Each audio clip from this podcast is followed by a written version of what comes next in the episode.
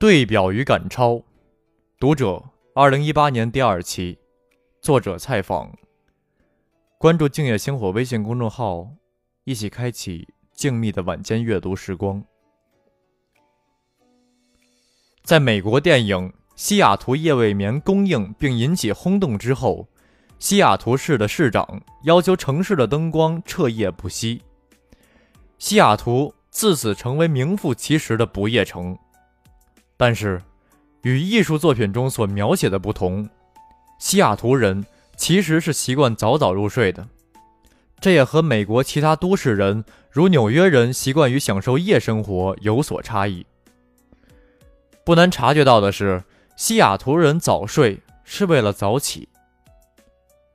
我在西雅图有过几次清晨赶飞机的经历，高速公路上便车水马龙，机场内外更是拥挤不堪。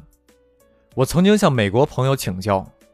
西雅图人何以如此早睡早起？回答是：为了赶上东部的生活节奏。无论是就传统形成的习惯而言，还是就现实经济生活的需要而言，赶早的西雅图人搭飞机的是为了白天赶到东部，以便能够工作；不搭飞机的，则是要直接与东部的经济活动接轨。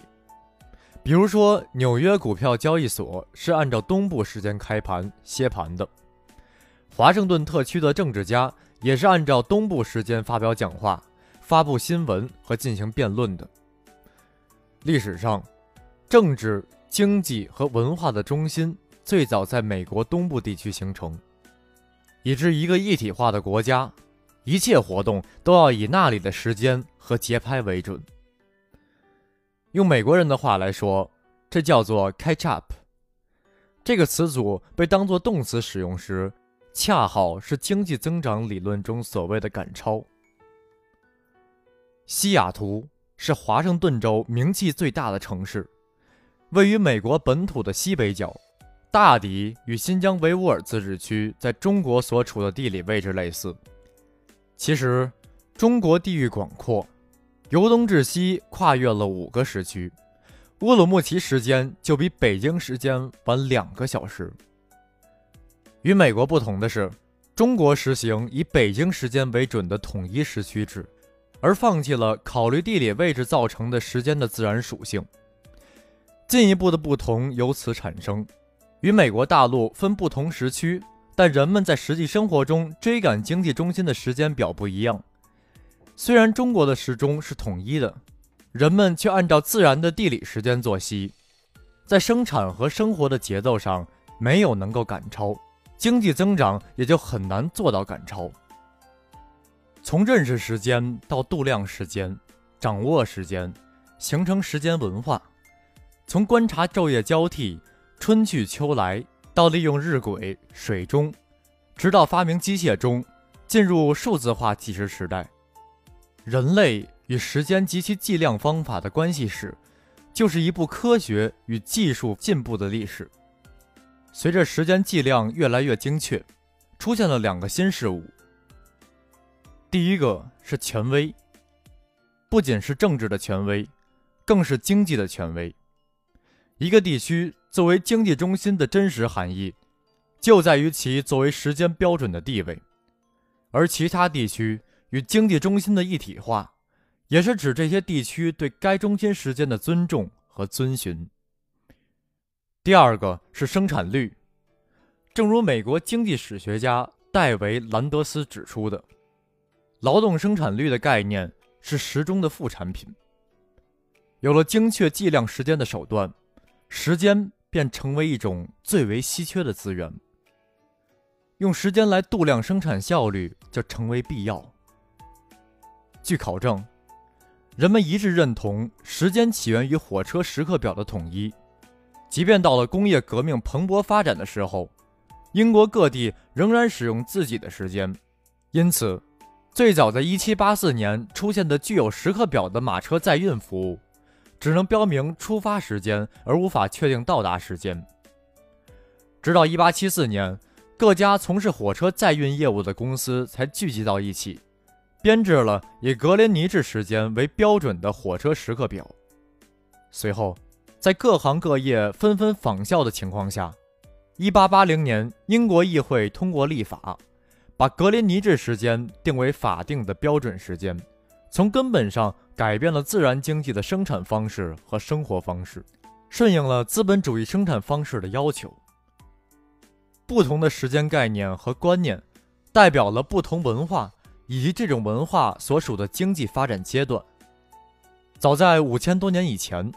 古巴比伦人和古埃及人就学会了计量时间，但真正意义上的钟表及机械钟是在十三世纪由地中海国家发明的。从机械技术上讲，西方国家垄断机械钟的制造长达三百年之久；而从精确度来讲，这些国家占据了更为长久的统治地位。与此同时，西方国家长期以来成为世界经济的中心。以至于任何试图超过的国家都需要对表，借鉴先行者的科学技术、生产方法、观念、文化。一些国家和地区甚至还照搬其意识形态、法律制度等。许多在近代落伍的民族都有过拒绝对表的教训。例如，帝制时期的中国，朝廷把西方传进来的时钟。看作是奇技淫巧，仅仅将其当作玩物赏玩，完全没有打算学习其制造技术。我们错过了对表或者赶超的机会，携自身数千年的辉煌文明，反而远远落后于西方诸国。据经济史学家麦迪森估计，在整个18世纪，中国还保持着比欧洲高的 GDP 增长率，而从那以后。便开始逐渐衰落，直到中华人民共和国成立之时，GDP 增长率一直为负数。有人在三十一个国家进行过一项题为“生活步调”的比较研究，用在城市人行道上的行走速度、邮局职员出售一枚普通邮票的速度和公共场所时钟的准确度，衡量人们的生活节奏。该研究最后以“时间的地理分布”为题发表，荣膺生活步调最快头衔的五个国家分别是瑞士、爱尔兰、德国、日本和意大利；被认为生活步调最慢的五个国家分别是叙利亚、萨尔瓦多、巴西、印度尼西亚和墨西哥。美国名列第十六位，恰好居于中游。人类学家在特立尼达和多巴哥观察时发现，如果一个聚会计划在傍晚六点钟开始，人们到了六点四十五分甚至七点才会露面，并且无不自豪地说：“任何时间都是特立尼达和多巴哥时间。”拒绝对表意味着顽固地保持自己落后的时间价值观。按照经济增长理论的说法。就是拒绝改变自己的经济稳态，由此产生的后果，则是不能形成并积累进行赶超所必要的条件。这些条件包括科学技术水平、人力资本、生育观念、市场制度、投资环境等。二十世纪七十年代末以来，中国实行的改革开放，其含义就是面对现实，承认经济与技术上的落后。与发达国家对表。新世纪伊始，中国加入 WTO，进一步把自己的时间表置于国际法的框架内予以规范，以更加准确的时间作为参考系。对于西部大开发等战略来说，也是同样的道理。经济落后地区需要在技术、体制、市场发育程度乃至生活节奏诸多方面赶上发达地区的终点。波音公司至少是与微软齐名的大企业，曾经把总部设在西雅图。然而，尽管西雅图市市长、华盛顿州州长和当地老百姓一再挽留，波音公司还是将总部迁到了芝加哥。公司老总解释说：“把这样一个国际化的超级企业设在天涯一隅，实在是不方便。仅仅从这里。”飞到首都华盛顿特区就需要六个小时。作为如此庞大企业的领导人，每年要进行很多次这样的飞行，加上时差，每次花费的时间竟然有十个小时。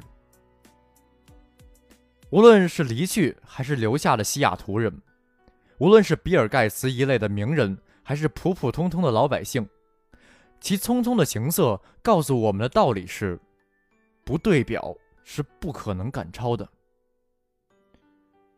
摘自社会科学文献出版社《卑贱者最聪明》一书，沟烘图。您刚刚收听到的是。读者由静夜星火演播。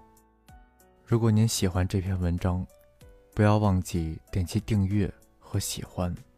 您的鼓励就是星火进步最大的动力。